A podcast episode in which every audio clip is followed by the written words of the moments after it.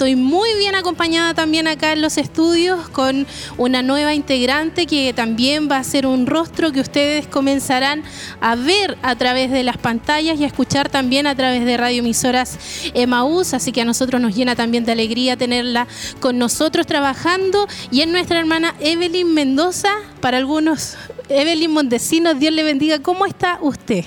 Bendiciones mi hermana, agradecida de Dios de poder estar acá, compartiendo estas transmisiones con todos los hermanos y esperando de que sea un culto hermoso, un culto de gracia para honrar a nuestro Señor.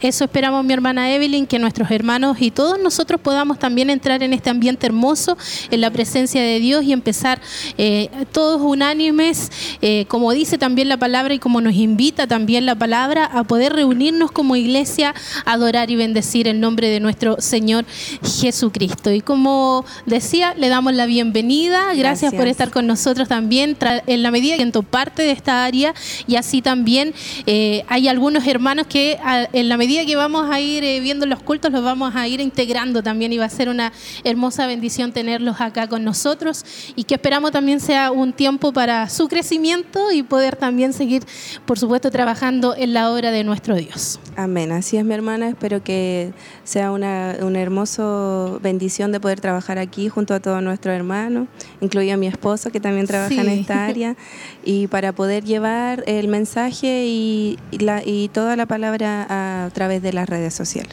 Sí, precisamente queremos invitarle desde ya a que puedan unirse a través de nuestras plataformas, hermana Evelyn. Sabemos que Hoy estamos transmitiendo en vivo a través de todas ellas, así que vamos a mencionar algunas. Aquellos que nos están viendo por alguno u otro medio van a conocer algunas otras, porque la verdad es que eh, de alguna forma hemos, eh, como ministerio, nos hemos preocupado para que la radio, la televisión, las redes sociales y los medios de comunicación en totalidad sirvan para poder llevar el Evangelio de nuestro Señor Jesucristo.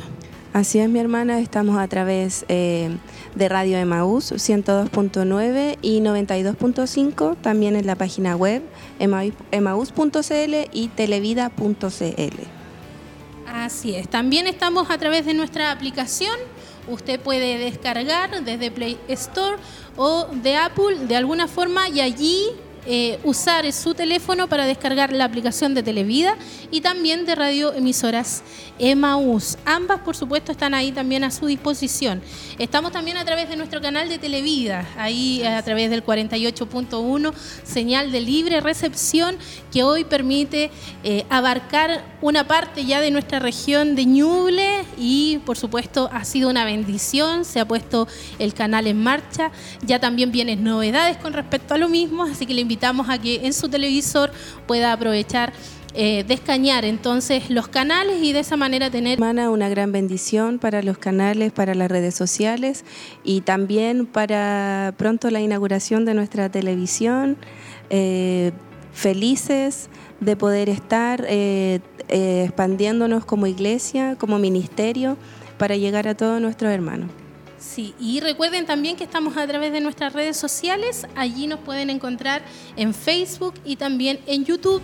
Eh, allí usted nos puede dejar sus pedidos de oración y también sus comentarios. Así que la invitación es que usted pueda Em, recordar estos medios, pueda ahí estar también visitando nuestras páginas y conociendo un poco más del trabajo que realizamos en nuestra corporación y en nuestros medios de comunicación. Y todo ello, por supuesto, nos permite ahí tener una interacción con cada uno de ustedes y, ver también cómo están ustedes recepcionando el mensaje, cómo están recibiendo la palabra, que para nosotros es lo más importante, mi hermana Evelyn, que, que el mundo pueda conocer y pueda ver eh, a nuestro Señor Jesucristo. Así es, mi hermana, eso es lo más importante, ver y conocer a nuestro Señor Jesucristo, conocer su palabra, su mensaje y también recordar que hoy es el culto de gracia, 21 de octubre, culto de gracia. Sí, y queremos ya también eh, llevarlos a ustedes a poder ir a una pausa, vamos a estar ahí eh, presentando también lo que será nuestro aniversario. Hay mucha información de todos los días que ya se vienen también por delante. Eh, no es menor todo el trabajo detrás y también la bendición que vamos a tener en estos cuatro días de aniversario. Así que quiero invitarle a ustedes, vamos a ir una pausa y ya regresamos también acá con este Este será un centro evangelístico y misionero El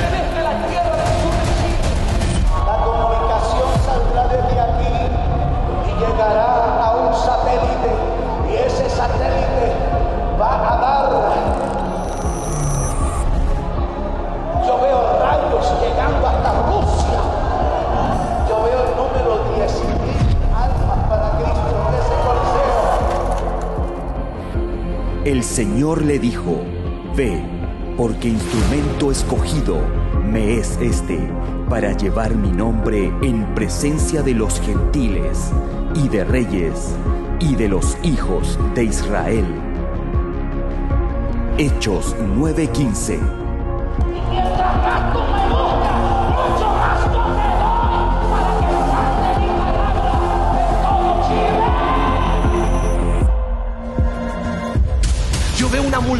gente viniendo al Señor. Yo veo una multitud de gente buscando a Dios. Yo veo miles de personas buscando desesperadamente al Señor. En este tiempo que iniciamos para el mundo será un tiempo difícil. Para nosotros será un tiempo de gloria. Porque los campos están listos y preparados. Los corazones de los hombres están angustiados. Los corazones de los hombres están abatidos. Pero Cristo Jesús es la esperanza. Y tú y yo podemos llevar este mensaje y salvar miles de personas se viene la cosecha más abundante que veremos en la historia de la iglesia. Dios nos ha prometido que Él lo hará. Él llenará, aleluya, los templos. Él llenará las iglesias. No habrá basto para las almas que vendrán. Escogidos para llevar su nombre al mundo. Amén. Hemos bajado al templo a movernos un poco acá y a conversar con nuestros hermanos que son parte también de la iglesia. Siempre es bueno conocerlos un poco más y también que ellos puedan compartir con nosotros su experiencia y de alguna forma cómo han vivido, por supuesto, estos años dentro de la obra del Señor y cómo Dios ha sido con ustedes. ¿Cómo está mi hermana María Elena en esta tarde, ya minutos de iniciar nuestro culto de gracia? Muy bien, hermana Tracy, aquí estamos tempranito, ¿cierto? Para poder escuchar, ¿cierto? Y venir a alabar al Señor principalmente. Mi hermana María Elena estábamos conversando un poco y yo le estaba preguntando cuántos años lleva usted, una es jovencita todavía, pero yo la he visto crecer también dentro de la iglesia y, la he visto pasar por hartas etapas. Cuéntenos cómo ha sido ese proceso y cómo Dios también ha ido eh, eh, tratando con su vida. Amén. Sí, la verdad es que, claro, yo conozco la iglesia o participo de la iglesia desde cuando tenía aproximadamente como siete años. Ya ahí uno tiene sus procesos, ¿cierto? Durante la adolescencia, pero el Señor a mí me ha llamado así como a su llamada. Bueno, me llamó eh, prácticamente como cuando tenía 30 años más o menos. 30 y, no, 29 más o menos. Por ahí. sí, cuatro años más o menos llevo acá como firme en las cosas del Señor. Eh, preparó el camino el Señor para mi vida, ¿cierto? Eh, he estado participando bastante acá de la iglesia, en el área social. He podido conocer bastantes hermanos, bastantes historias también, ¿cierto? Porque tenemos hermanos que llevan bastantes años acá en la iglesia. Eh, y también me casé acá en la iglesia hace poquito, en enero. Así que también bendecida por eso. Ahí debe estar mi esposito ahí. Feliz viéndola por la pantalla. Amén, sí, ahí en Televida. Sí, y eh, ¿qué mensaje le podría dar también? estamos a puertas ya de celebrar nuestro aniversario, ya usted, yo creo que ha sido partícipe de varios. Eh, ¿cómo, ¿Cómo se siente usted siendo parte de nuestra iglesia y ya cumpliendo 30 años como, como corporación y, viendo también lo que Dios está haciendo con, con nosotros acá en nuestra ciudad de Chilla? Amén. Bueno, yo siento que la iglesia tiene un llamado hermoso, que la visión, ¿cierto?, que, que tiene nuestro ministerio es grande, es en grande, eh, he visto cómo ha crecido la iglesia, como le decía, de los siete años que pertenezco a ella. He visto cómo ha crecido, como desde una piecita de 4x4 a lo que hay ahora, es cierto. Eh, se nota que está la mano de Dios acá. Eh, y claramente el aniversario son días de bendición para nosotros. Podemos gozarnos, disfrutar, ¿cierto?, de la presencia del Señor con nuestra familia, con nuestra parte de este aniversario que va a ser muy hermoso. la presencia de Dios siempre va a estar acá. Así que le invitamos, va a ser gozoso va a ser feliz, porque yo siempre digo, el Señor nos hace felices, así que eso, eso le podría decir. Muchas gracias, mi hermana, por sus palabras y por su tiempo también. Muchas gracias a usted igual, hermana Tracy. Ahí está, la dejamos entonces también a nuestra hermana María Elena y agradecido, por supuesto, por el tiempo que ella nos da de poder compartir ahí sus impresiones y este tiempo también en donde ella ha ido experimentando también la mano del Señor. Vamos a seguir conversando con nuestros hermanos acá. Yo le voy a pedir aquí a nuestro hermano Cristian Troncoso, ¿cierto? Si no me equivoco, ¿cómo está usted en esta, en esta tarde? Amén. Sí, muy contento, bendecido parte del Señor y de poder estar ya participando en el día de hoy de este culto de gracia. Yo creo que hay muchos hermanos que lo ubican, que lo conocen, sobre todo los hermanos nuevos que comienzan a ingresar a nuestra iglesia. Y quiero preguntarle cómo ha sido ese proceso. Usted que eh, ha estado ahí trabajando con ellos, ha ido viendo también la cantidad que han ido ingresando durante este año 2023. Cuéntenos un poco eh, de números también y, cómo ha visto usted a, eh, nuestros hermanos que están ingresando nuevos al ministerio. Amén. Sí, bueno, estamos bastante motivados, contentos también porque Dios nos ha permitido estar trabajando con los hermanos del discipulado. Ya estamos en el ciclo número 11, amén, donde ya vamos en la clase número 3, nos corresponde el próximo lunes. Tenemos también un lindo número de alrededor de 35 hermanos que están participando ya activamente de nuestras clases, así que contentos por la bendición que Dios nos entrega de poder compartir con ellos y también ministrarle palabra del Señor, hermanos que están recién comenzando, muchos de ellos que vienen de la noche de milagro, aprovechando que tenemos ya el viernes la próxima noche de milagro. Así que contento, muy, muy bendecido. En, números, eh, ¿cuántos ciclos llevan? ¿Usted mencionó? El ciclo número 11. Estamos... 11. ¿Cuántas personas aproximadamente han pasado a través de estos ciclos? Así eh, un, un número a, a grosso modo. Sabemos que a lo mejor no tiene el dato preciso, pero así un estimado. Muchos. sí, lo que pasa es que lo que pasa es que partimos inicialmente con grupos de 80 hermanos aproximadamente y eso han ido variando a través del tiempo, pero hemos ido viendo cómo también eh, se han agregado muchos hermanos a través de la Noche de Milagro. Normalmente tenemos entre los ciclos discipulados eh, promedio 25, 30, 40 hermanos más o menos. Si sacamos el promedio de 40 hermanos, vamos al ciclo número 11, o sea, sobre, yo digo, casi 500 hermanos aproximadamente que, estamos, que han pasado por el proceso de discipulado y hemos visto también cómo ellos han ido creciendo, muchos de ellos han ido también, cierto, avanzando en lo que es la obra del Señor y hoy día también están trabajando en diferentes áreas. Sí, han pasado por el proceso también de, ser miembro activo, miembro probando. Lo hemos visto también ahí en, en, una, en unas ceremonias especiales cuando ya ingresan. Sí, primero viene lo que es el, discipulado, después viene el seguimiento para poder pasar al miembro en plena comunión, también los bautismos entre medio, ¿cierto? Y posteriormente ya pueden estar activos mis hermanos para poder estar desarrollando los talentos y los dones que Dios les ha entregado trabajando en la obra de Dios. Y por último, ¿cómo se siente ya a puertas de celebrar nuestro aniversario número 30? Sí, bueno, muy contentos, motivados. También creemos que viene algo muy lindo, muy especial para, nuestra iglesia y por supuesto eh, invitamos a que todos nuestros hermanos también sean partes, que no se queden en la casa, que aprovechen esta bendición. Cada culto que tenemos es una tremenda bendición y hoy, por supuesto estamos seguros que también la tendremos. Así es. Muchas gracias, mi hermano Cristian. Dios le bendiga mucho. Gracias por su tiempo también.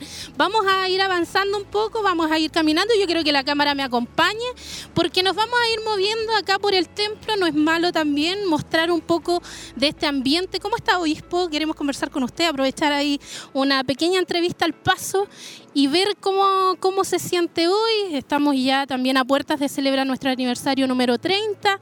¿Cómo está ahí el, el ánimo? O el estrés? No, estamos bien, estamos bien, gracias a Dios. Bueno, ha sido una semana bastante agitada, ajetreada con muchas cosas. Eh, creo que queda una semana mucho mayor, pero eh, tranquilo, esperando en el Señor que Dios también vaya ordenando todas las cosas que, tenemos que hacer y que, de alguna manera también se vayan concretando. Así que más que nada contento, eh, muy, muy feliz de lo que Dios está haciendo, cómo lo está haciendo cómo mueve su mano también en favor de la obra, eh, en favor de nosotros mismos como parte de la iglesia, así que no, contentísimo con eso. Pastor, mañana vamos a estar ahí inaugurando eh, la avenida, la avenida Siloé. Eh, cuéntenos también, yo sé que a lo mejor algunos dirán solo es un camino, pero tiene todo un propósito, o sea, hay todo un sentido, hay, una visión también detrás. Cuéntenos un poco de eso y cómo se siente también con ya a puertas de celebrar también esa inauguración.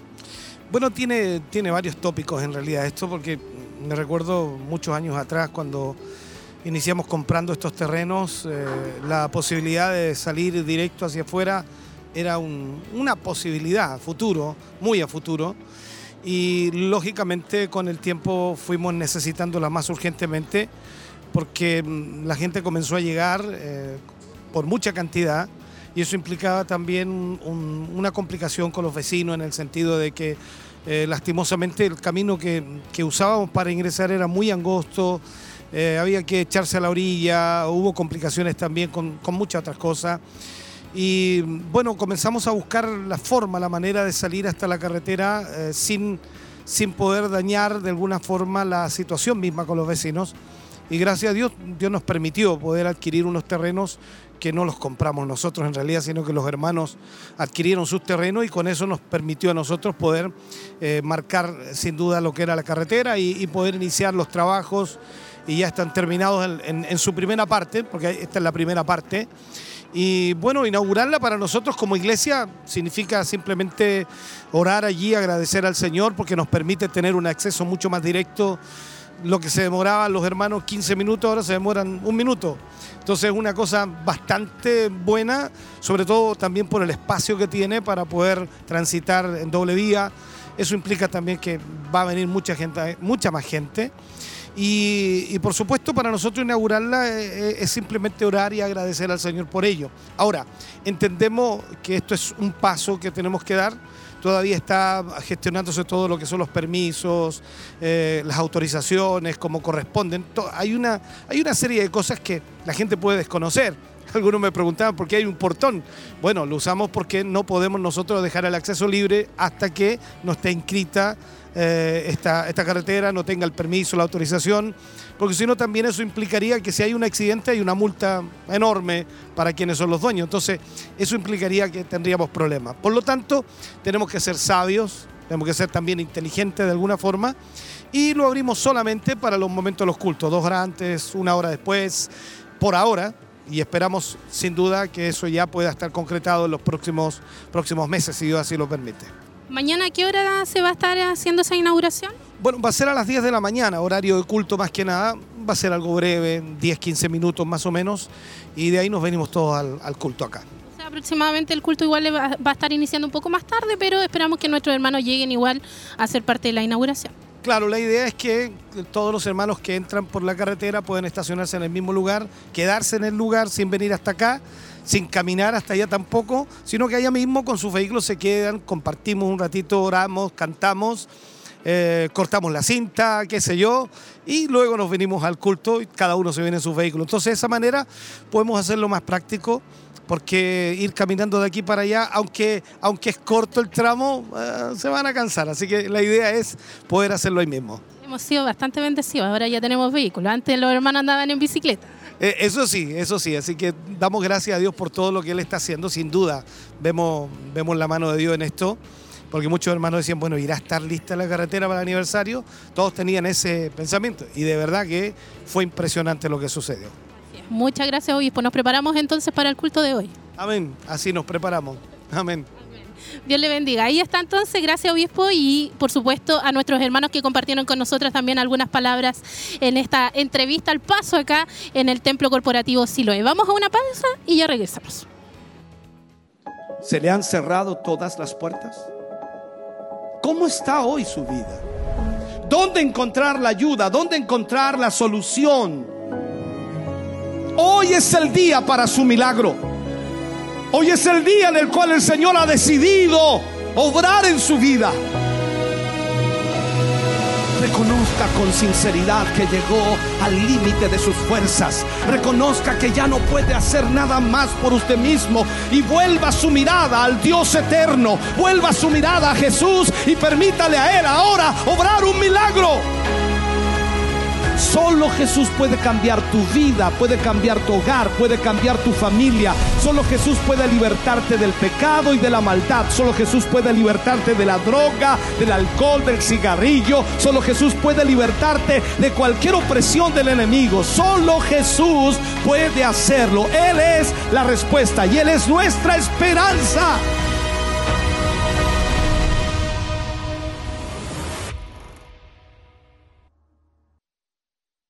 Amén. Estamos ya de vuelta acá en los estudios de Televida, en nuestro templo corporativo. Ahí conversábamos, hermana Evelyn, con algunos hermanos y también con nuestro obispo. Hablamos, hablábamos también de, de la inauguración de nuestra avenida Siloé.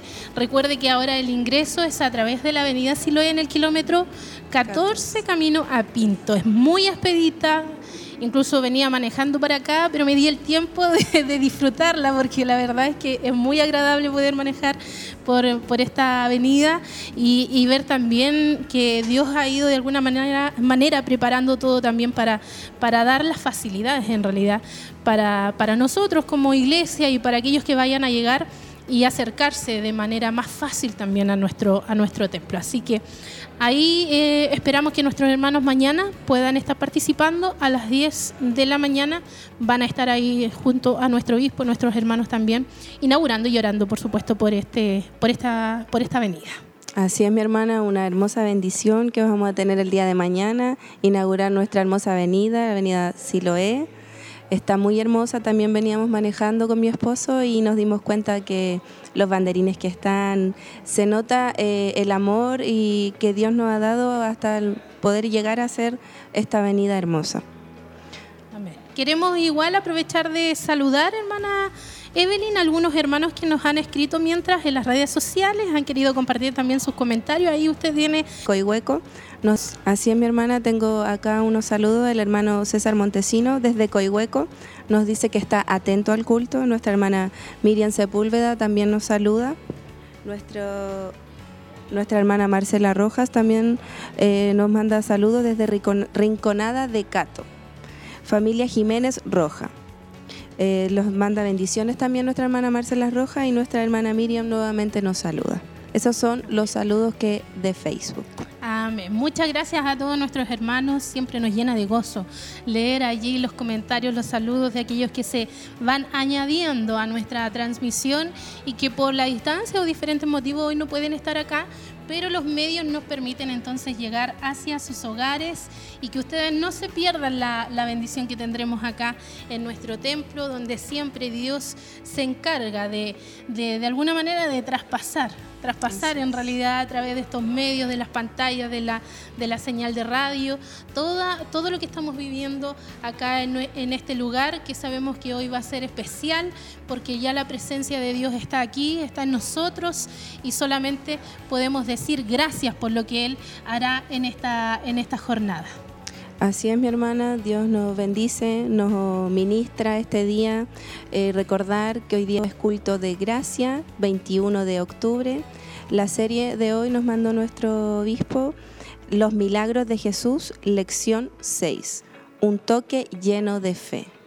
Amén. Seguimos entonces con la serie, la serie de los milagros de Jesús que ahí nuestro obispo cada día sábado imparte a la iglesia y que han sido también de mucha, mucha bendición y que de alguna manera van marcando ahí a través de la palabra del Señor todos los milagros que nuestro Señor Jesucristo hizo en ese momento y que hasta el día de hoy, aunque podamos decir Él no está presente, sigue haciendo, está vigente el poder de nuestro Dios a través de su Espíritu Santo y hoy también con este mensaje que nos insta a poder confiar en Él con un toque lleno de fe, en donde en el libro de Marcos, en el capítulo 5, versículos 25 al 34, nos va a introducir en esta hermosa historia, en esta hermosa eh, escrito que está allí en la palabra del Señor de esta mujer que tocó el borde del manto de Jesús y que siempre es una bendición poder eh, escuchar la palabra del Señor. Así es, mi hermana, siempre va a ser una bendición poder escuchar la palabra del Señor en la serie Los Milagros de Jesús, que estamos en la lección 6. Le, mandamos muchos saludos a todos nuestros hermanos, amigos que nos están viendo a través de nuestras redes sociales. Eh, si eh, necesitan una petición de oración, necesitan orar por usted, por su familia, pueden escribirnos y nosotros también lo vamos a estar nombrando para que puedan orar por usted. Sí, eso es importante. Así que invitamos entonces a, si hay una necesidad, también escribirnos, por supuesto, en esta tarde. Ya se puede escuchar de fondo ahí a nuestro hermano Celestino Arias en la coordinación y por supuesto vamos a estar nosotros ya eh, moviéndonos hacia el templo e invitándolos también a ustedes a participar de nuestro culto de gracia. por haber llegado cierto a la casa del Señor. Hemos venido a alabar y bendecir al Señor y vamos a inclinar nuestro rostro y vamos a orar al Señor. Les invito a inclinar su rostro, a tomar su ubicación y para ya comenzar este culto de alabanza a nuestro Dios. Inclinemos nuestro rostro y oremos al Señor. Padre, le damos gracias en el nombre de Jesús. Adoramos y magnificamos su hermoso nombre. Le damos la gloria, le damos la honra, Señor, y la alabanza, el honor, el imperio, la adoración a su nombre. Usted es merecedor de gloria, honra y alabanza. Y a eso hemos venido en esta tarde, Señor, a adorarle Uniremos nuestras voces, Señor, con el grupo Renuevo para cantarle, para adorarle, para magnificarle, Señor, para exaltarle, para rendirle culto, para rendirle alabanza, para rendirle honor, Señor, e imperio. Rogamos, Señor, su misericordia, rogamos que usted tome el dominio y el control de este servicio, de cada una de las áreas de trabajo de tu obra, Señor, puedan ser tomadas y guardadas bajo el hueco de tu mano. Nuestros hermanos que están en la recepción, Padre, en el estacionamiento, en el audio, en los controles, en las luces, Padre, en las diferentes áreas, glorifíquese de una forma especial. Padre, queremos alabarle, queremos bendecirle, queremos exaltarle, queremos honrarle, Señor. Y hemos dispuesto este tiempo y queremos aprovecharlo al máximo. Aprovecharlo, Señor, como si fuera el último día que usted nos brinda. Padre, bendeciremos, alabaremos, aplaudiremos a su nombre, entonaremos, Señor, alabanza, palabras también de alegría, palabras de agradecimiento por lo bueno que usted ha sido, por lo maravilloso que usted es, Señor, por lo maravilloso que usted es con nuestras vidas. Pues estamos en, este, en esta tierra, Señor, y nos ha permitido un día más poder estar respirando, caminando, disfrutando de las maravillas que usted ha creado, de la hermosura que usted ha hecho, Señor. Y por eso, Señor, hemos dejado este tiempo para bendecirle. Padre, le agradecemos, le honramos y le alabamos y rogamos una bendición especial de este servicio, de principio a fin, que usted se pueda glorificar, que pueda usted mover su mano, extender su brazo en una forma especial y tocar aquellas vidas, Señor, aquellos corazones que estarán a través de la sintonía de las diferentes plataformas para oír su palabra, para bendecir su nombre. Glorifíquese en una forma especial. Padre, gracias por esta Hijo y de su Santo Espíritu. Amén. Vamos a ponernos sobre nuestros pies y vamos a cantar junto al grupo renuevo. Vamos a decir como si fuera el, último día que el Señor nos ha brindado para poder estar en este lugar. A cantar, a alabar al Señor, a bendecir su nombre. Cantemos junto al grupo renuevo.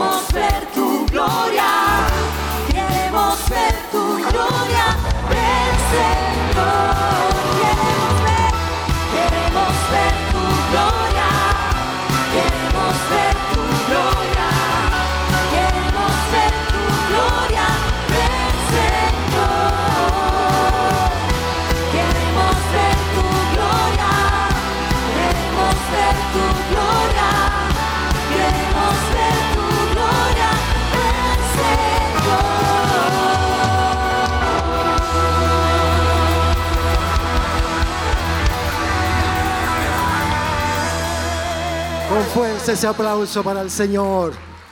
Maravilloso es nuestro Dios. Él es merecedor de toda la gloria, de toda la honra, de toda la alabanza, de todo el honor. es el Señor. Precioso es su nombre. Siéntese un momento, mi hermana. Vamos a leer un trozo de la palabra del Señor.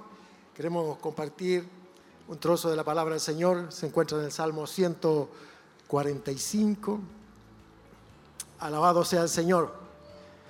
Dice el Salmo 145, dice, te exaltaré, mi Dios, mi Rey, y bendeciré tu nombre eternamente y para siempre.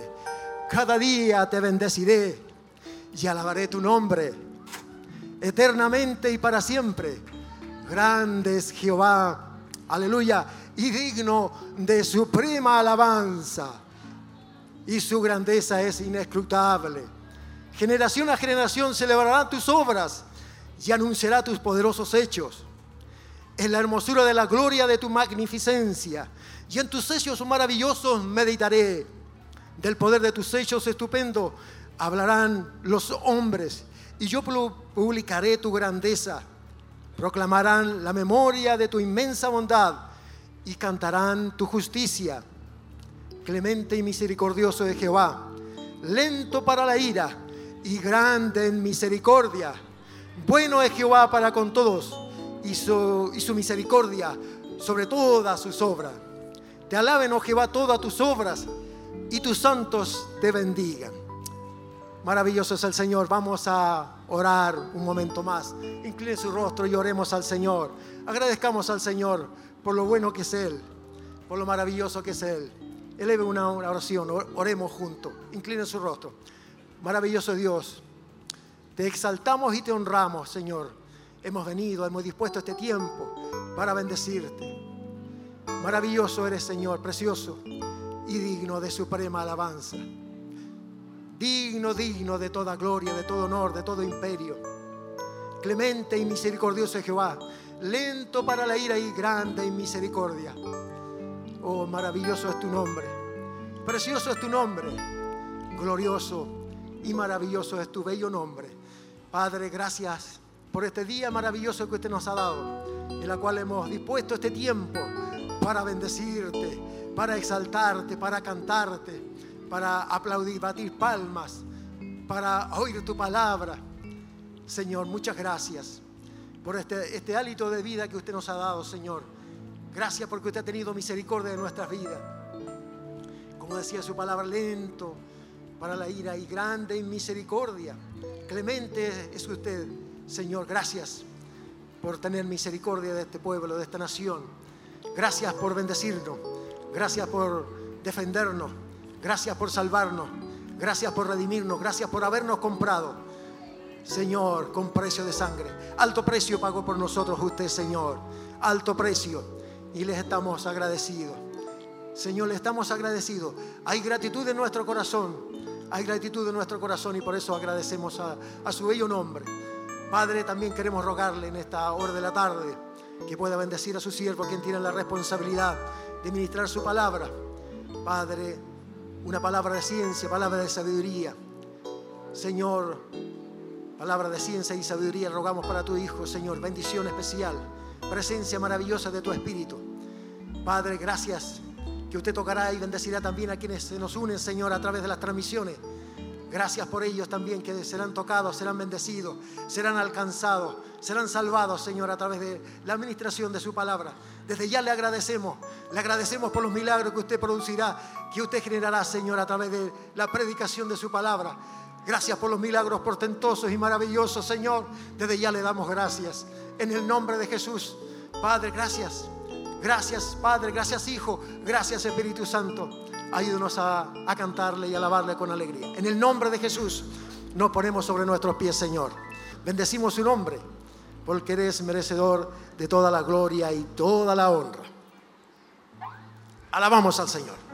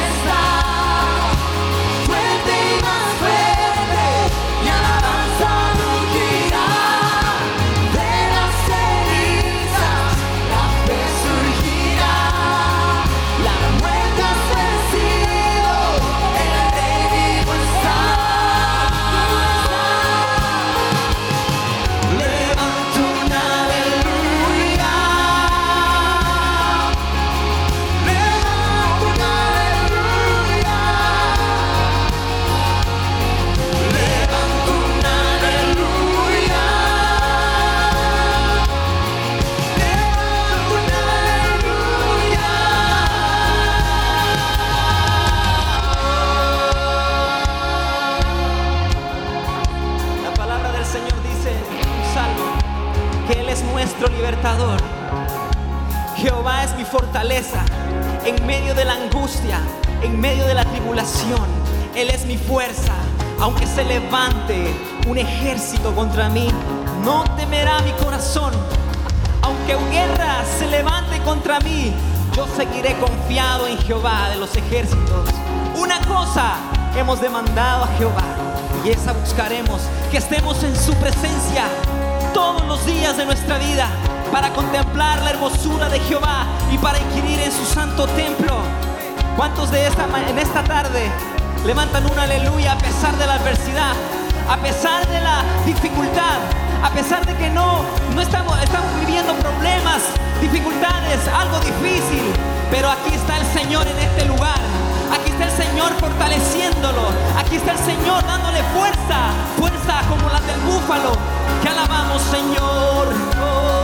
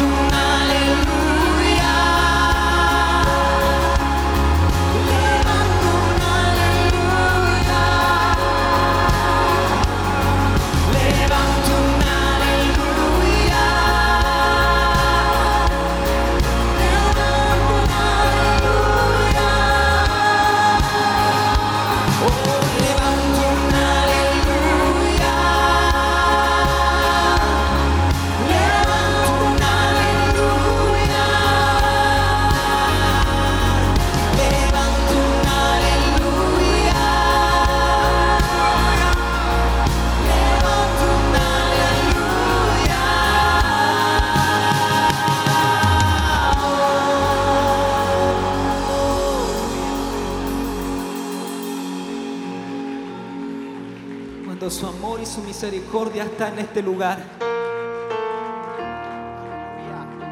Los muros caen en el nombre de Jesús. Todo lo que estorbe su gloria en este lugar. En el nombre de Jesús ha echado fuera.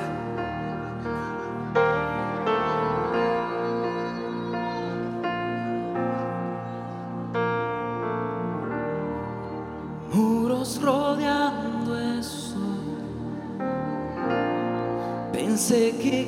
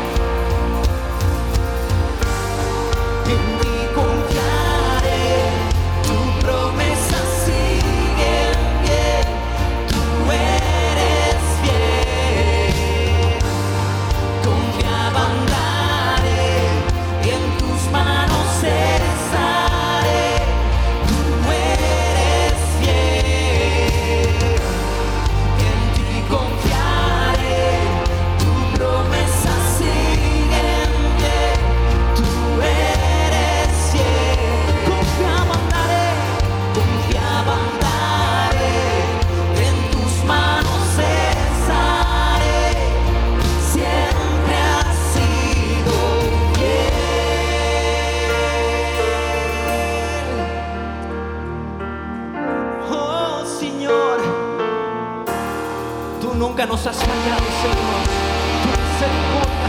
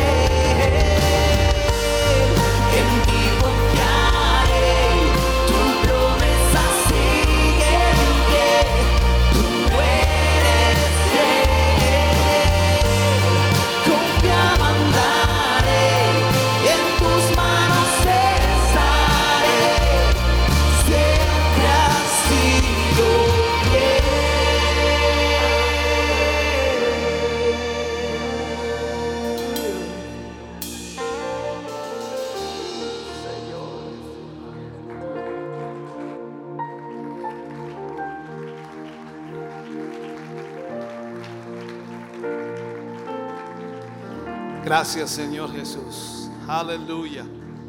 Si puede saludar a su hermano, a su hermana que tiene a su lado, tiéndale la mano, salúdele. Gracias por acompañarnos, ser parte de este culto. Gracias por estar con nosotros hoy. Dios les bendiga grandemente. Es una alegría tenerles acá hoy. Y podamos alabar, glorificar el nombre del Señor. Bendito sea el nombre del Señor. Aleluya. Gracias Señor Jesús.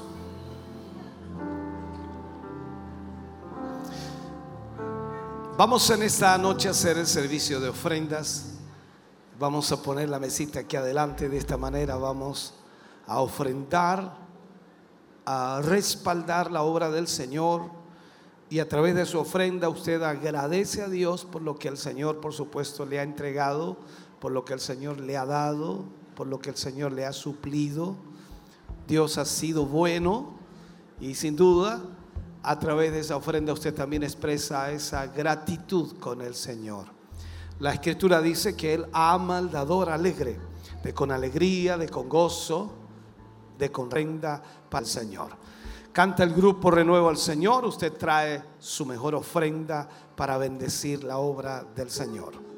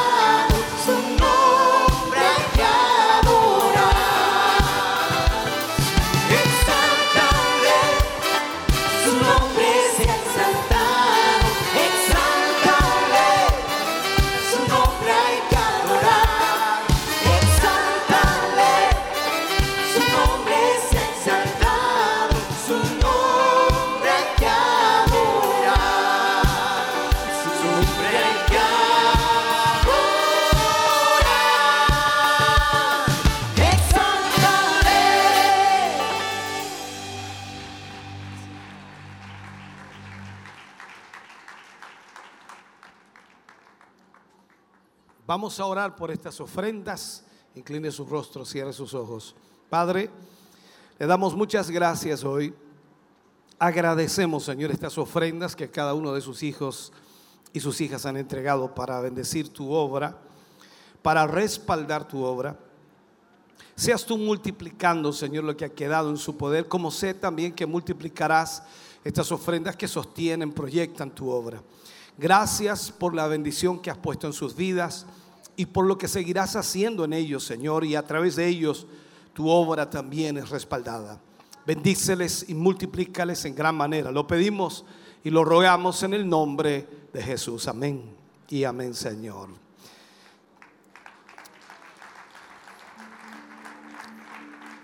Quiero preguntar en esta noche si hay alguien que nos visite por primera vez, alguien que esté, Dios le bendiga, eso es. Si hay alguien más que esté por primera vez en esta noche, allá, Dios le bendiga. Alguien más que esté por primera vez con nosotros, eso es. ¿Cómo decimos nosotros la iglesia? Bienvenidos, gracias por acompañarnos. Aleluya. Vamos a preparar nuestro corazón para la palabra de Dios en esta noche y esperamos Dios hable a nuestra vida. Recordarles, estamos tratando la serie Los Milagros de Jesús y esperamos a través de, de- cada tema eh, Dios ministre nuestra vida. Vamos entonces a adorar todos juntos al Señor y preparar nuestro corazón para la palabra de Dios. Póngase de pie y adoremos juntos al Señor.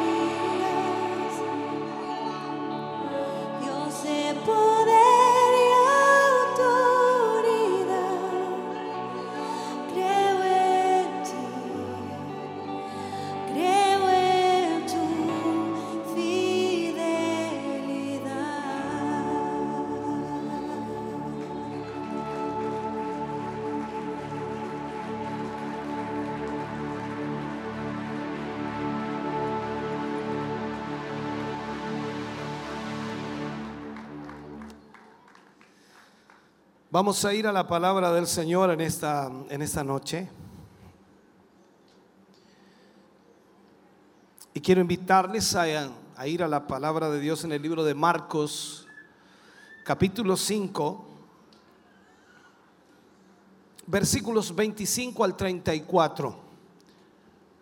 Marcos capítulo 5, versículos 25 al 34.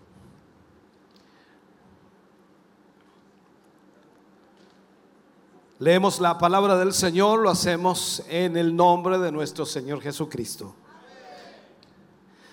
Pero una mujer que desde hacía 12 años padecía de flujo de sangre y había sufrido mucho de muchos médicos y gastado todo lo que tenía y nada había aprovechado. Antes le iba peor. Cuando oyó hablar de Jesús, vino por detrás entre la multitud y tocó su manto. Porque decía, si tocare tan solamente su manto, seré salva. Y enseguida la fuente de su sangre se secó y sintió en el cuerpo que estaba sana de aquel azote. Luego Jesús, conociendo en sí mismo el poder que había salido de él, volviéndose a la multitud, dijo, ¿quién ha tocado mis vestidos? Sus discípulos le dijeron, ves que la multitud te aprieta y dices, ¿quién me ha tocado? Pero él miraba, miraba alrededor para ver quién había hecho esto. Entonces la mujer, temiendo y temblando, sabiendo lo que en ella había sido hecho, vino y se postró delante de él y le dijo toda la verdad. Y él le dijo, hija, tu fe te ha hecho salva. Ve en paz y queda sana de tu azote. Oremos al Señor. Padre, en el nombre de Jesús vamos ante tu presencia dando gracias, Señor, por lo que en esta noche tú nos ministrarás. Gracias por lo que hoy nos hablarás a nuestra vida y corazón. Y esperamos por sobre todas las cosas, Señor, que tu gracia divina y tu Espíritu Santo pueda tocar el corazón y vida de quienes hoy se han reunido en este lugar y quienes también están a través de las redes sociales, la televisión y la radio. Sea tu mano moviéndose, Señor, y alcanzando y tocando vidas en una forma excepcional. Pedimos esa gracia tuya. Pedimos que tu Espíritu Santo pueda obrar sobre cada vida hoy para la gloria de Dios. Amén y amén, Señor. Ese aplauso de alabanza al Señor.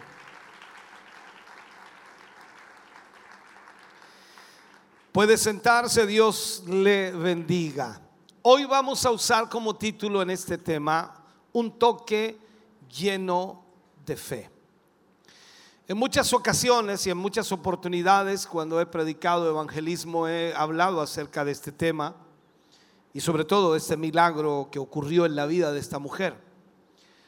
Pero como estamos estudiando los milagros de Jesús, que es muy diferente a predicarlo en una campaña, vamos a profundizar, vamos a conocer, entender 15 minutos, ver cosas que no podemos ver en una prédica de 15 minutos o 20 minutos. Por lo tanto, ruego su máxima atención para que pueda así de esa manera también captar lo que Dios tiene para usted en esta noche. La historia de sanación de la mujer del flujo de sangre es transmitida por tres evangelios. Le llaman los evangelios sinópticos, Mateo, Marcos y Lucas. Y por supuesto la versión más detallada en cuanto al milagro en sí eh, aparece en el Evangelio de Marcos. No aparece el nombre de la mujer, no lo dice en ninguno de los evangelios, pero se describe con detalle su sufrimiento. Y cuando vamos entonces a la historia, en aquel día parecía uno de esos que de alguna forma muchas cosas suceden o muchas cosas ocurren. Y desde temprano, de acuerdo a lo que Marcos nos comenta, vemos entonces que hay una jornada bastante difícil. Si miramos lo que Marcos describe, dice que tan pronto el milagro de la curación del endemoniado gadareno se produce, cuando ya ese hombre quedó libre totalmente de esos demonios, dice, volvieron a la otra orilla, a la otra orilla del mar de Galilea, y nos dice la escritura que ocurre ahí una emergencia. Cuando ellos salen de la barca y van caminando, por supuesto, aparece una emergencia. Y un hombre llamado Jairo, que era principal de la sinagoga, se postra a los pies del Señor Jesús y, y le implora que vaya a su casa. Le dice este hombre que tenía una hija única, enferma. Su hija tiene 12 años y se estaba muriendo. Entonces el Señor, con, esa compasión, con ese amor que lo caracteriza, se dirige a la casa de Jairo en una situación que por supuesto en el día de hoy en muchos lugares se constituiría en una verdadera emergencia. Ahora, en el camino, en el trayecto hacia la casa de Jairo, de acuerdo a lo que nos cuenta la escritura en el libro de Marcos, aparece una interrupción. A la mayoría de nosotros, seamos honestos, nos desagradan un poco las interrupciones y cuando queremos hacer algo o pensamos hacer algo o teníamos planificado hacer algo, eh, esas interrupciones por supuesto no nos agradan mucho. Pero el Señor Jesucristo no se quejó, el Señor Jesús no se molestó, eh, en cambio, Él simplemente aceptó aquello porque sin duda habían personas con necesidad.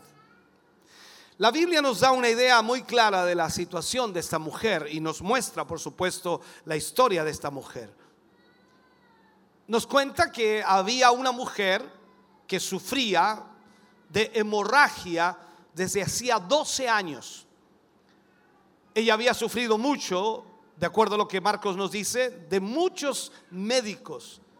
Ella había gastado todo lo que tenía y nada le había aprovechado. Más bien le iba peor. Entonces, cuando oye hablar de Jesús, de acuerdo a lo que Marcos nos dice, vino por detrás de entre la multitud y tocó, por supuesto, su manto. Y, y, aquí se nos muestra de una manera corta y gráfica la situación de esta mujer. Miremos en primer lugar, comencemos a profundizar un poquito. Miremos en primer lugar la duración de la enfermedad. Dice 12 años. 12 años con esa enfermedad. Seguramente usted tiene alguna dolencia, alguna enfermedad, algo está cargando y sobre todo las enfermedades se dan, bueno, en todas las personas, pero eh, más notoriamente las personas de edad. Y ella, y ella llevaba 12 años con esta enfermedad. De acuerdo a lo que nos dice Marco, la hija de Jairo tenía 12 años cuando se enfermó. Y esta mujer cargaba su enfermedad por 12 años y estaba sufriendo y padeciendo con ella. Aquí es donde nosotros comenzamos a ver entonces que es gratificante y consolador al mismo tiempo para nosotros saber que Dios conoce cuánto podemos soportar. Y esto es un poco extraño decirlo porque claro, o sea, cómo esa mujer pudo soportar 12 años con esa enfermedad. Es increíble. Pero es como preguntarle a usted en ese momento, si usted supiera que va a soportar por 5, por 6, por 7, por 8, por 9, por 10 o por 12 años esa enfermedad que carga ahora y al final de esos 12 años el Señor lo sana, 3 años o 2 años o unos par de meses, no lo sé. Entonces vemos aquí que Dios sabe cuánto nosotros podemos soportar. La Biblia nos dice que esta mujer había sufrido mucho a mano de muchos médicos.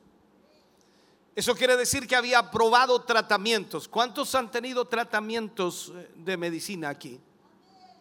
Levante su mano, no le voy a hacer ninguna pregunta, pero ¿Cuántos est- están teniendo o han probado tratamientos de medicina? ¿Alguna enfermedad, alguna dolencia, alguna gripe, alguna, alguna infección, alguna, no sé, alguna alergia? En fin, tantas cosas. Y usted va al médico, el médico le receta esto y vamos a ver cómo funciona esto y después va otra vez y le dan otros remedios y así sucesivamente. Entonces, esta mujer había probado muchos tratamientos que le fueron penosos en realidad. Y cada médico que la había visto le había recetado terapias y más terapias, eh, medicaciones y más medicaciones, que solamente resultaron inefectivas. Y para peor, por supuesto, fueron muy dolorosas.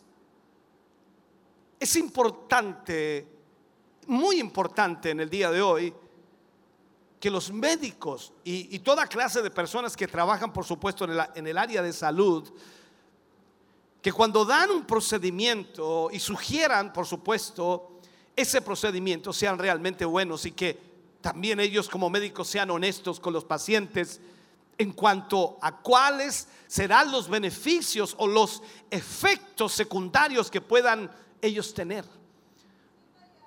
Porque quizás usted dice, bueno, si el médico hubiera sido honesto conmigo, no estaría sufriendo ahora este problema. Claro, me sanó de esto, pero ahora tengo este otro problema. Este es como el daño colateral, las consecuencias de haber tomado ciertas medicinas que arreglan algo, pero empeoran otra cosa.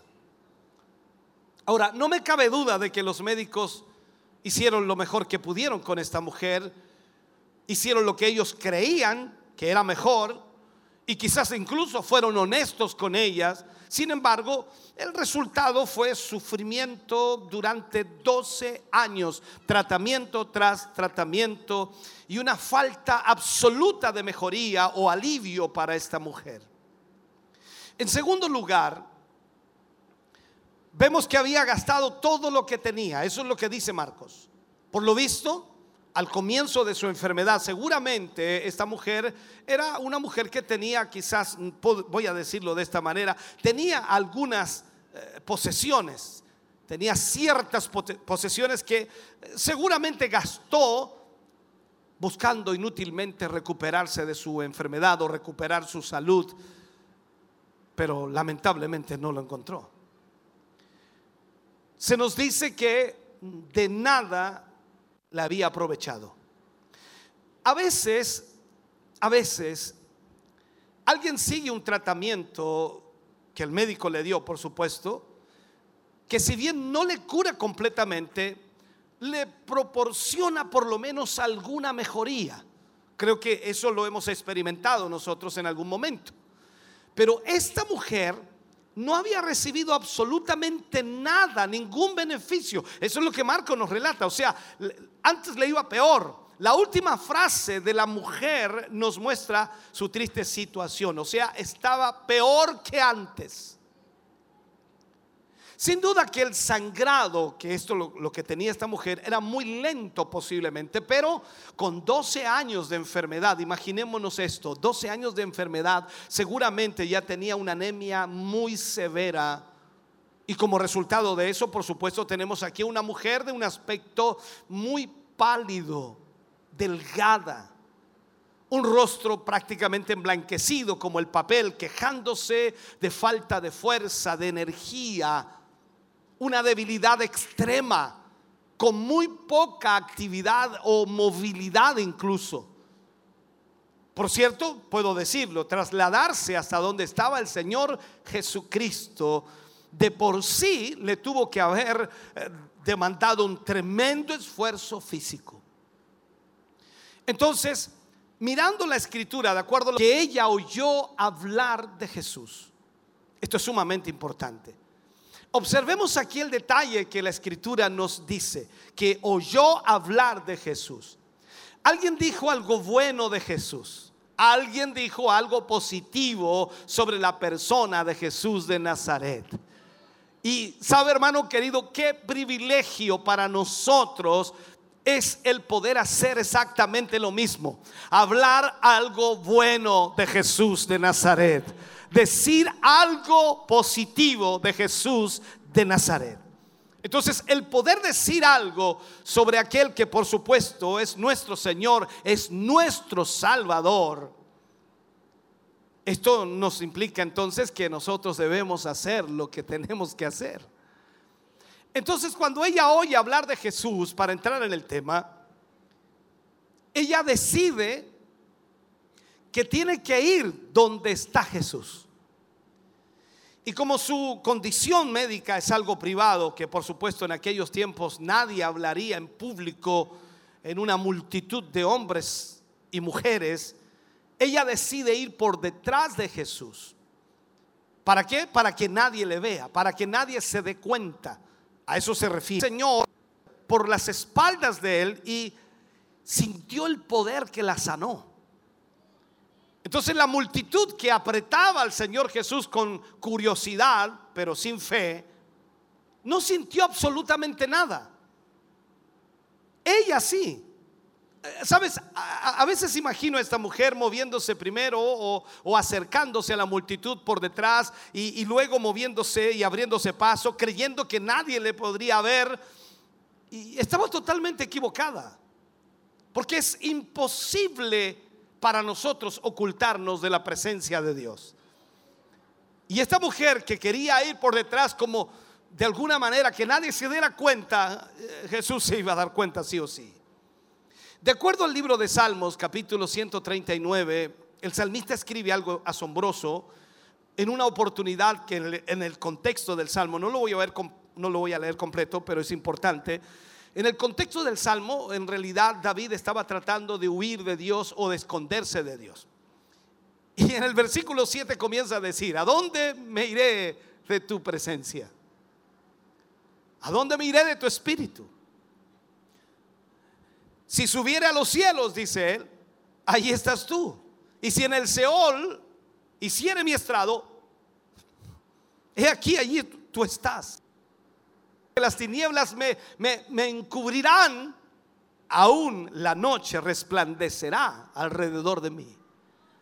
Aún las tinieblas no encubren de ti o no me encubren de ti y la noche resplandece como el día. Lo mismo, lo mismo dice, te son las tinieblas que la luz.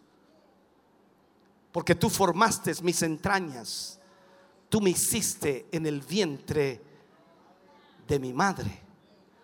Y mira lo que dice David aquí, te alabaré, porque formidables, maravillosas son tus obras. Estoy maravillado y mi alma lo sabe muy bien. Aleluya. Entonces en este salmo David, tratando de escaparse de Dios, se da cuenta que es imposible. Nadie puede escaparse de Dios. Dios lo observa absolutamente todo, lo sabe todo. Y es, sin duda, Dios sabe lo que nosotros hacemos. E- Es en esa presencia, en esa presencia, delante de quien nosotros quedamos expuestos, todos nuestros pensamientos, todas nuestras acciones, todo lo que nosotros hacemos diariamente queda expuesto en esa presencia.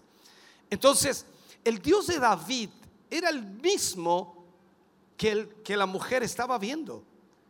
Y sin duda es el mismo Dios que tenemos nosotros ahora.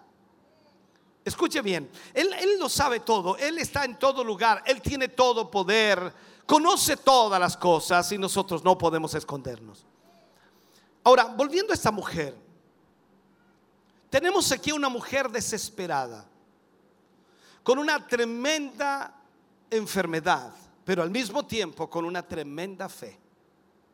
¿Por qué?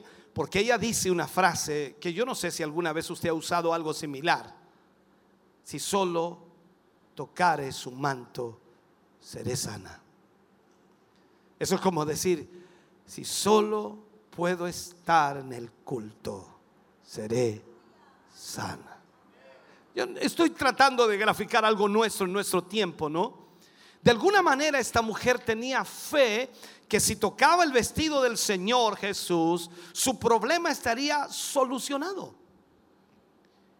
Ella entonces, desde el punto de vista de la religión, miremos esto, estaba legalmente impura debido al flujo de sangre.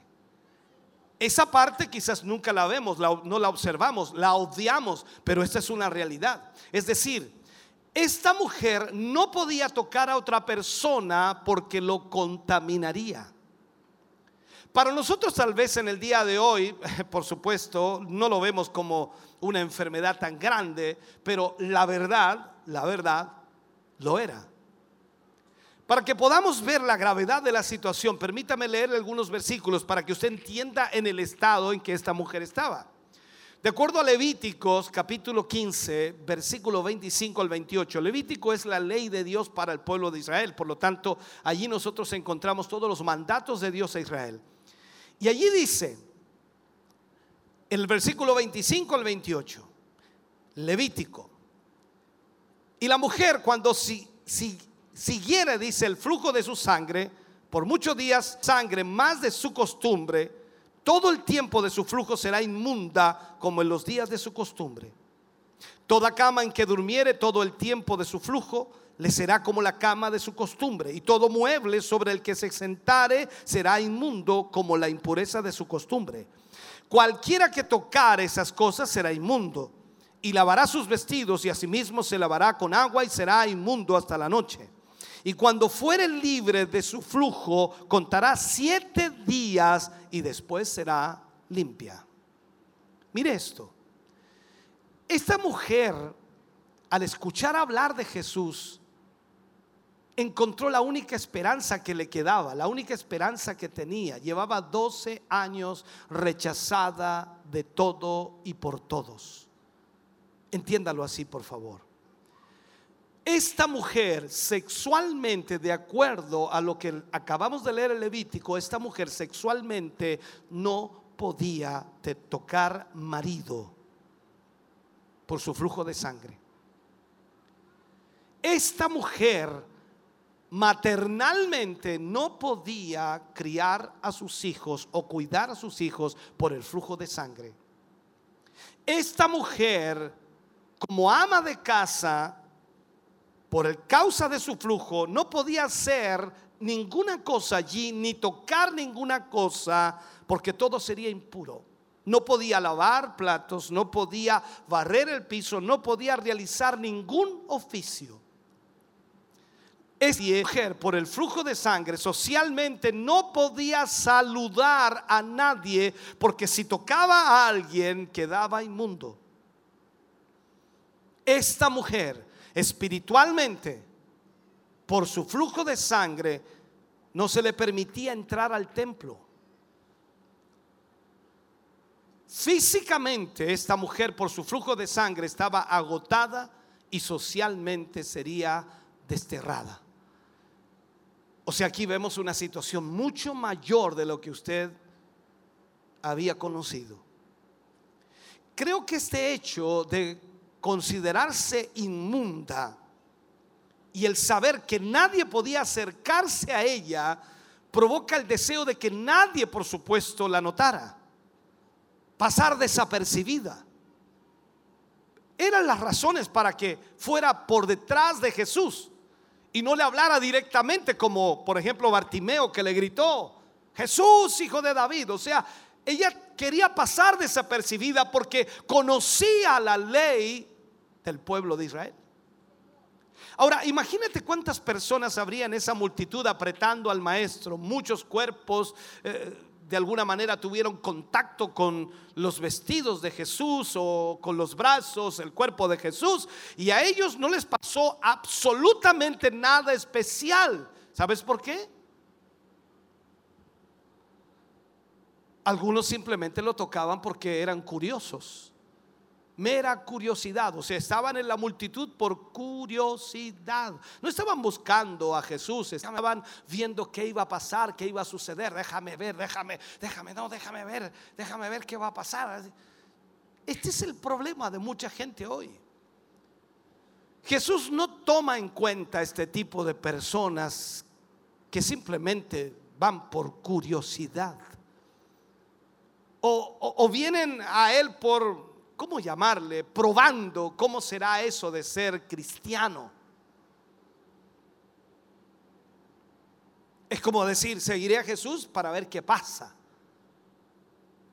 Incluso cuando vemos esto y lo ampliamos mucho más, muchos se bautizan por curiosidad, cuando en realidad no saben que seguir a Jesús es el paso más importante de la vida del ser humano. Muchos tocan a Jesús superficialmente y por eso vemos que no hay cambios, no hay transformación, no hay cambios radicales en la vida de muchas personas. Vienen a la iglesia pero siguen viviendo de la misma manera que siempre han vivido. Muchos llegan a Jesús pero no quieren comprometerse con Él. Por eso siguen siendo las mismas o las mismas personas de siempre. No hay ningún cambio en ellos. Entonces, el tocar a Jesús requiere un compromiso muy serio con Él. Si tocamos a Jesús superficialmente, no van a haber cambios. Nuestras vidas seguirán siendo las mismas. Seguiremos siendo iguales. Seguiremos haciendo las mismas cosas. E incluso podemos estar en la obra de Dios, hacer la obra de Dios, pero sin haber tocado realmente a Jesús con fe, sino solamente superficialmente. Seguiremos haciendo la obra de Dios superficialmente. Seguiremos asistiendo a los servicios superficialmente. Sin una mente y un corazón dispuesto a servir a Dios, sin un deseo ferviente de hacer la voluntad de Dios. Y en todo momento y en todas circunstancias de nuestra vida seguiremos haciendo las cosas superficialmente. Ahora, sé que muchos le tocan por fe. Muchos tocan a Jesús por fe, como el caso de esta mujer. Una fe ardiente, una fe muy valiosa. Eh, Si vemos el caso de esta mujer, eh, esta fe es la que Dios desea que nosotros realmente tengamos, que cuando le pidamos a Dios algo, creamos que lo hemos recibido de parte de Dios, una fe sólida, firme. Y solo los que necesitan verdaderamente de Jesús van a llegar con una fe genuina a buscar a Jesús. Esta es la realidad. Entonces pensemos un poquito. La palabra dice que sin fe es imposible agradar a Dios. Todo aquel que se acerca a Dios tiene que creer que le hay y que Él es galardonador de los. Entonces tenemos que tener una fe sólida. Ahora, ella había escuchado de Jesús, recuerde usted la frase esa, ella había escuchado, había oído de Jesús. Y es de todos los que nosotros, de las sanidades, de los milagros que Jesús había hecho. Quizás no de todos los que nosotros tenemos en la Biblia, quizás incluso muchos más.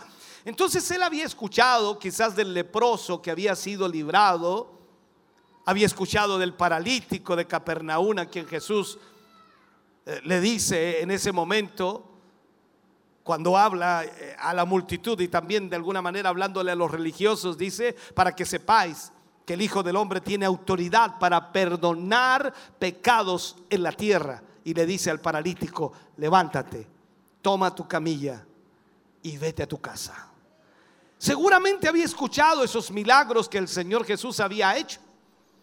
Entonces, ella va con fe buscando tocar el borde del vestido del maestro. Y aquí es donde ocurre el milagro.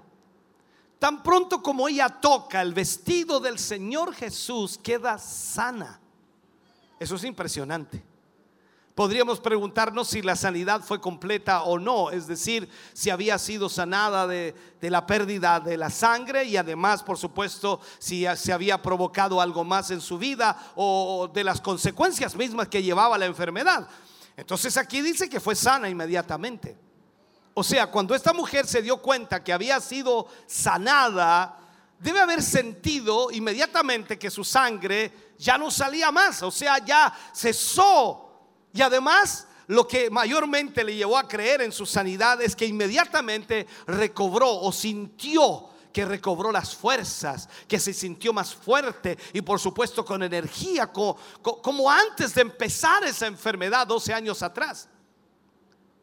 Hermano querido, cuando Dios obra, cuando Él obra un milagro, Él lo hace de forma extraordinaria y completa.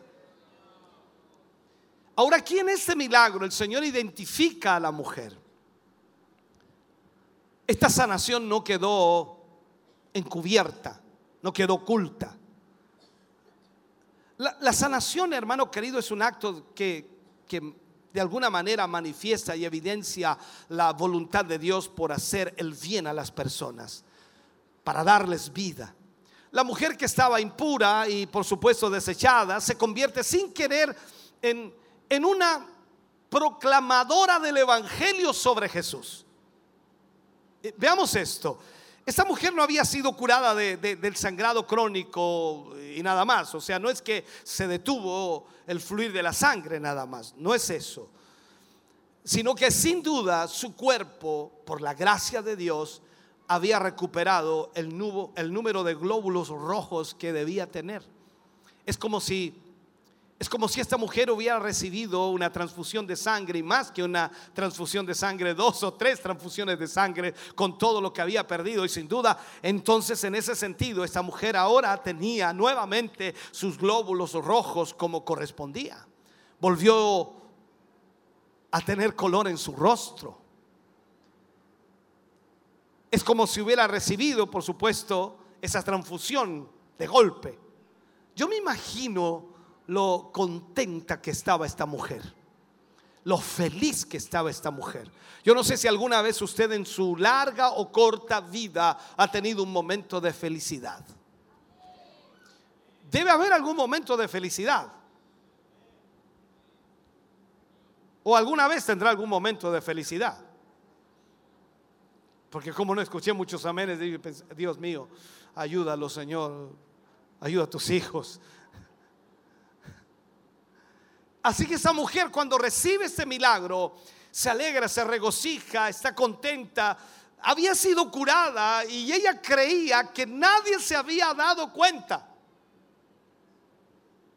Y seguramente al momento de ser sanada, tendió a, retroceder para que nadie se diera cuenta. Pero ¿qué pasó allí? De acuerdo a Marcos capítulo 5, versículo 30, mira lo que dice aquí. Luego Jesús, conociendo en sí mismo el poder que había salido de él, volviéndose a la multitud, dice, ¿quién ha tocado mis vestidos? Y ahí los discípulos, la lógica, ves la multitud que te, aprieta o te apretuja, como quiera llamarlo usted, y, te- y preguntas, ¿quién es el que me ha tocado? Es como decir, cualquiera de estas personas que está aquí pudo haberte tocado. Para mí esto es importante de hoy. ¿Y por qué es importante? Porque hay muchos aún en el día de hoy que se acercan a Jesús y por así decirlo, por así plantearlo, lo aprietan o lo aprisionan, se acercan a Él, pero no, no le reconocen como el eterno, como el santo, como el Hijo de Dios. Es decir, tienen una proximidad geográfica o física. Pero eso eh, es todo, nada más que eso. Observemos aquí la escritura y nos dice que había salido poder de él. O sea, hermano querido, cuando tú te acercas a Jesús, de Dios, te acercas a él, es imposible que no salga poder de Dios. Quiero que lo entiendas de esta manera. Ahora, ¿qué significa que había salido poder de él? Poder, traducido de la palabra griega dunamis, es donde sacamos, por supuesto, el usual término que es eh, dínamo. Ahora, muchas veces se usa en los evangelios esta palabra poder, dínamos. Recordemos que cuando Jesús fue al desierto, allá en Lucas 4:14, habla la escritura y dice, y Jesús volvió en el poder del Espíritu a Galilea, y Jesús volvió en el dinamus, en el Espíritu o del Espíritu a Galilea, y se difundió su fama por toda la tierra de alrededor. O sea, cuando cuando nosotros vemos esto y analizamos esta historia y decimos para ver esa escena extraordinaria, El Señor Jesús apenas lo tocan, siente que sale poder de él, se detiene y empieza a mirar a la multitud. Alguien me ha tocado. Y empieza a mirar a las personas individualmente. E- Era una multitud, hermano. Era una multitud y había salido poder de él. ¿Y a cuántas personas llegó ese poder? ¿Puede usted decirme a cuántos llegó? Solo a una. Y había una multitud. Entonces mira a las personas de entre la multitud y sus ojos van mirando y mientras por supuesto va girando su cuerpo hasta que los ve a todos y sus ojos se fijan en esta mujer que está allí escondida entre el gentío.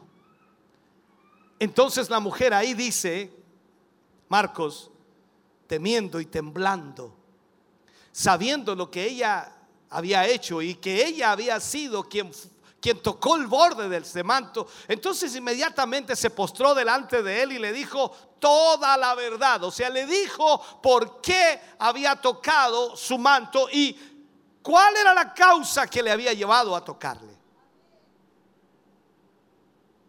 O sea, ella se da cuenta de que no podía pasar desapercibida. Ella ve que Jesús de Nazaret empieza a mirar a la multitud y a observar por todas partes. Y cuando los ojos, los ojos del Hijo de Dios se posan en ella, advierte que no puede quedar oculta.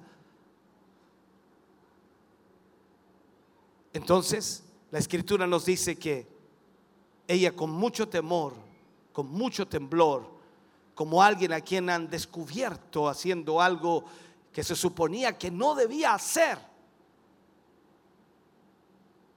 nos podríamos preguntar muchas cosas aquí. Porque claro, pensamos, dice, ¿y en cuál promesa de las escrituras del Antiguo Testamento se basó esta mujer para haber venido ante la presencia del Mesías, del Hijo de Dios? Seguramente esta mujer haya escuchado las palabras hermosas del salmista ya en el Salmo eh, 103, versículo 1 al 5, cuando habla, dice, bendice alma mía a Jehová y bendiga todo mi ser su santo nombre. Bendice alma mía a Jehová y no olvides ninguno de sus beneficios. Él es quien perdona todas tus iniquidades, el que sana todas tus dolencias, el que rescata del hoyo tu vida, el que te corona de favores y misericordias, el que sacia de bien tu boca, de modo que te rejuvenezcas como el águila.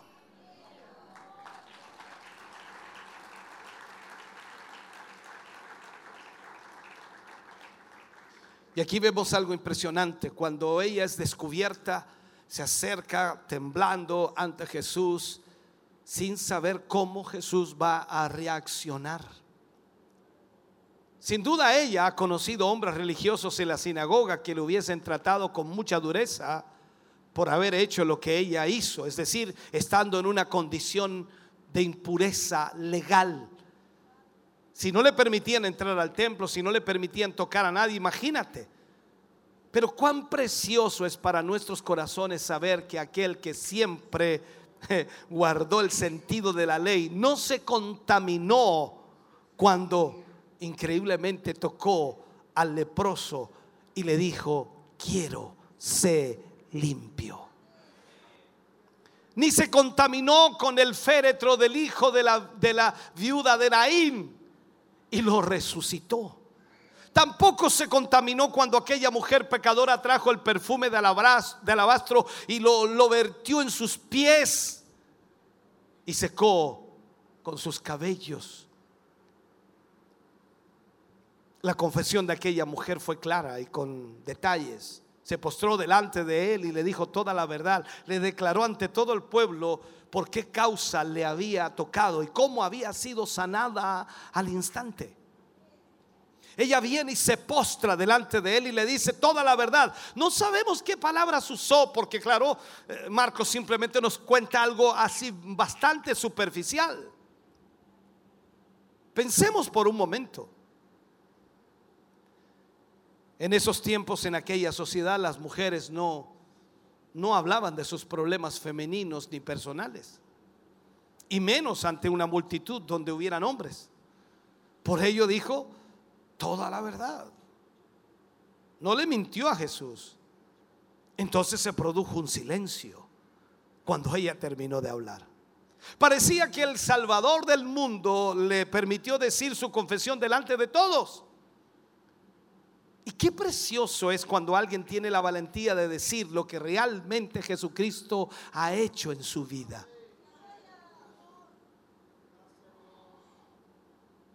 Ella no dijo que tenía un resfriado, una gripe o que me dolía aquí y que sentía un pequeño dolor. No, no, no, no dijo nada de eso. E- Ella fue clara, fue concisa y, y le dijo absolutamente todo al Señor. Le contó cuánto tiempo llevaba sufriendo y cómo aquella enfermedad había arruinado su vida. Pero lo más maravilloso de todo esto fue la respuesta del Señor. Ella ya había sido sanada, ella ya había recibido el milagro. Pero mira la respuesta del Señor. En Marcos 5:34 Él le responde y le dice, hija, tu fe te ha hecho salva. Ve en paz y queda sana de tu azote. Wow, eso es extraordinario. Yo no sé, bueno, usted no estuvo ahí, yo tampoco, pero tiene que haber sido extraordinario para ella. Cuando ella recibe esa palabra, hija, su corazón se llenó de esperanza. Quizás hacía mucho tiempo que no la escuchaban, pero Jesús, el Hijo de Dios, la llama hija. Qué tremendo. Y es bueno para nosotros saber que por la gracia de Dios, los que hemos recibido como, como Señor y Salvador de nuestras vidas al Señor Jesucristo, y creyendo por supuesto en el valor de su muerte en la cruz, fuimos hechos hijos de Dios. Y la escritura dice claramente, más a todos los que le recibieron, a los que creen en su nombre, les dio potestad de ser hechos hijos de Dios.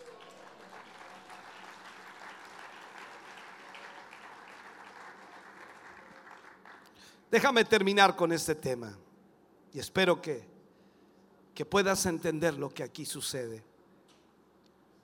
Déjame terminar. La mujer se levanta de su posición de enferma y mira una vez más a aquel que ha hecho el milagro en su vida y vuelve a su casa. La gran sonrisa está en su rostro. Una tremenda sonrisa, feliz.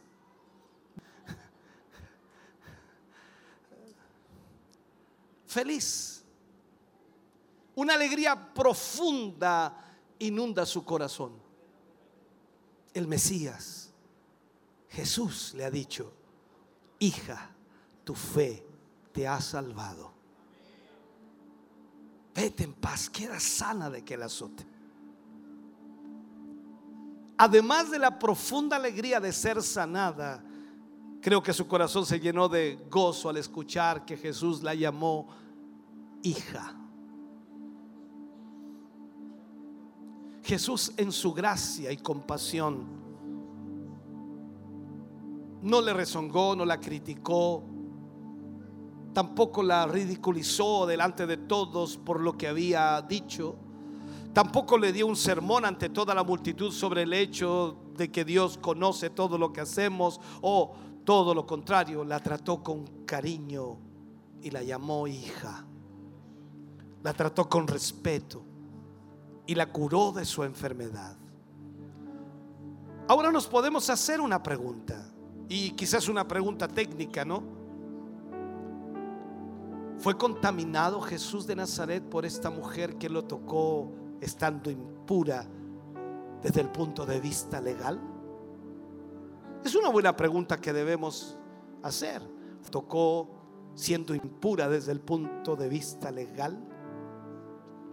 En varias oportunidades el Señor Jesús hizo cosas que desde el punto de vista de la ley de Moisés serían discutibles, visto de una manera superficial, por supuesto. Y recalco estas palabras. Jesús cumplió toda la ley de Dios. Hasta el último momento y, hasta el más mínimo detalle. Pero él no tuvo ningún reparo en tocar al hombre leproso y sanarlo. Tampoco tuvo problemas de tocar el féretro del hijo de la viuda de Naín y resucitarlo. Y cuando la mujer pecadora en la casa de Simón el leproso lo tocó, él no dijo que ella lo estaba contaminando. Si Jesucristo fuera solamente un hombre, hubiera sido contaminado. Claro que sí, pero Él es el eterno Hijo de Dios y por lo tanto es tres veces santo. Lo que de una manera, es decir, es infinitamente santo, absolutamente y eternamente santo. Y eso nos da un aliciente a nosotros. Por eso me gusta cuando dice el Señor, venid a mí, todos los que estéis trabajados y cargados, yo os haré descansar. No importa la condición que estés y no importa cuánto pecado hay en tu vida, cuánta maldad hay en tu vida y no importa cuánta enfermedad hay en tu vida. Jesús dice, echa sobre mí tus cargas y yo las llevaré. El poder de Jesús se mueve a través de la fe. O sea, Jesús es movido por fe. Él conoce cuando uno de nosotros le busca desesperadamente por fe. La fe hace que el poder de Dios sea desatado y que ese poder sea dirigido a nuestras vidas para, para sanación, para liberarnos, para cambiar nuestros problemas y darnos una vida mejor.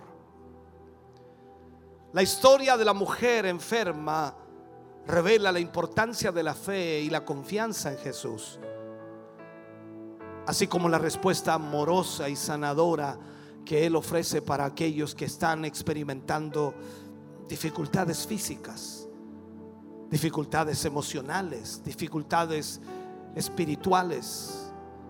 Nos anima a venir con fe, nos anima a tener esperanza, a tener confianza.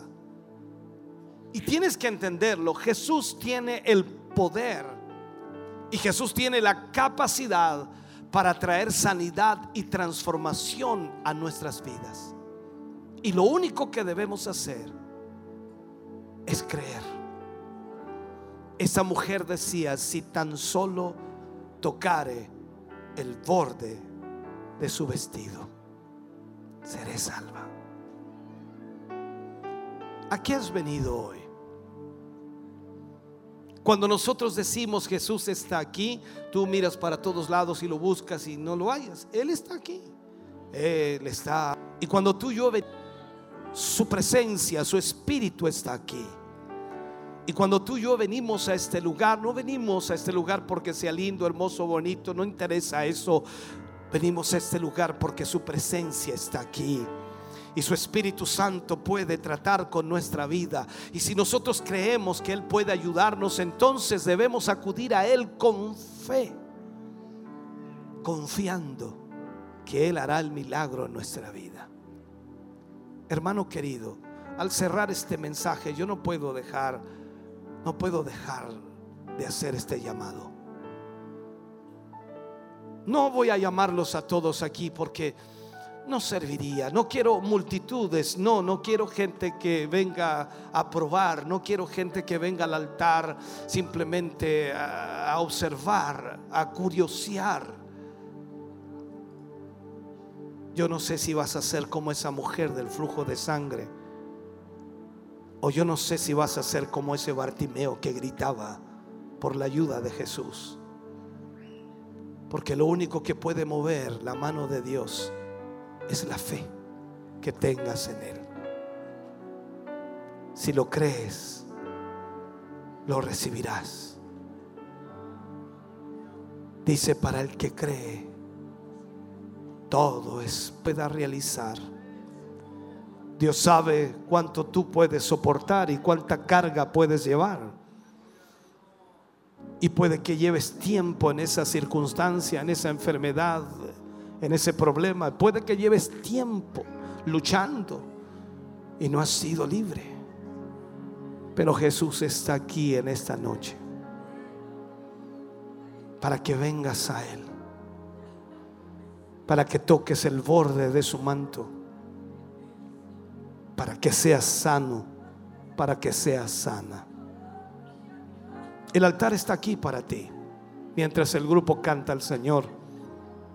Si tú crees, ven.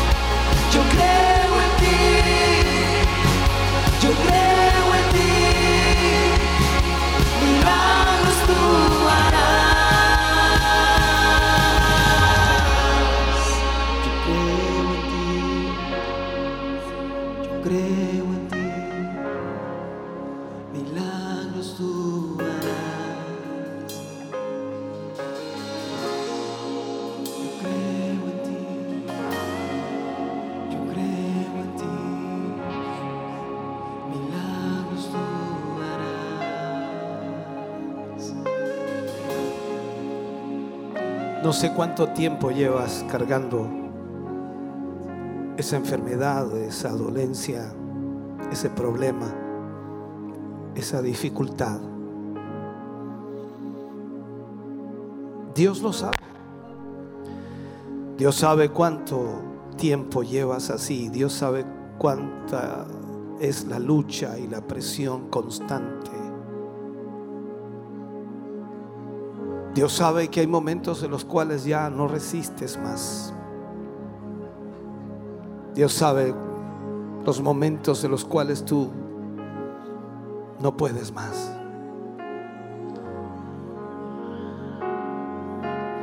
Pero Él quiere que tú creas en Él. Él tiene pensamientos de bien para nosotros. Él quiere obrar siempre en nuestras vidas. Y solo la fe y la confianza en Él harán el milagro. Él obra sobre lo natural. Él hace milagros en las vidas de hombres y mujeres cuando creen en Él. Quiero que por un momento le digas al Señor con tus labios, con tu corazón, con tu mente, que crees en Él, que crees en su poder, que crees en su autoridad, que crees en que Él hará y obrará un milagro en tu vida. Solo tienes que creer. Padre, oramos en el nombre de Jesús. Vamos ante tu presencia hoy, Señor, y te pedimos y te rogamos por cada uno de tus hijos y de tus hijas que han venido aquí al altar. Cada uno de ellos emocional que ellos viven. Y tú sabes, Señor, lo que ellos necesitan en esta hora. Y es por ello que te pido, te ruego, Señor, extiende tu mano. Y busque esos corazones con fe y obra un milagro allí.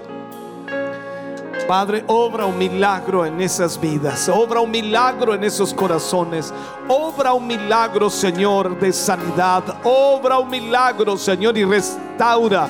Padre, en el nombre de Jesús, trae una vez más la alegría al corazón de tus hijos. Trae una vez más el gozo a sus corazones. Trae, Dios mío, una vez más, Dios mío, la liberación a sus vidas. Padre, en el nombre de Jesús, trae tu bendición y tu presencia. Creemos en ti en esta noche. Creemos en tu poder, Señor. Creemos en tu autoridad. Nada hay imposible para ti. Nada que no puedas hacer. Nada que no puedas realizar. Nada que no puedas lograr. Señor, en ti está el poder. En ti está la autoridad. En ti está, Señor, el hacerlo. Padre, en el nombre de Jesús, restauración, sanidad, liberación. Trae tu gracia divina, tu Espíritu Santo obrando en ellos. Oh Espíritu de Dios, muévete aquí en esta noche. Oh Jesús, gracias por tu presencia. Gracias por tu Espíritu Santo. Gracias Señor por tu mover aquí. Gracias por tocar el corazón de tus hijos. Gracias por tocar sus vidas. Gracias por restaurarles. Gracias por sanarles. Gracias por libertarles. Gracias por bendecirles. En el nombre de Jesús, te honramos a ti, Señor. Gracias, mi Dios eterno. Aleluya. Oh, gloria. Sí, Señor. Levanta tus manos y alábale. Levanta tus manos y adórale. Oh Señor, creemos en ti. Obra en esos corazones y vida. Obra, Señor, trayendo sanidad. Trae un milagro ahora. Oh sí, Señor.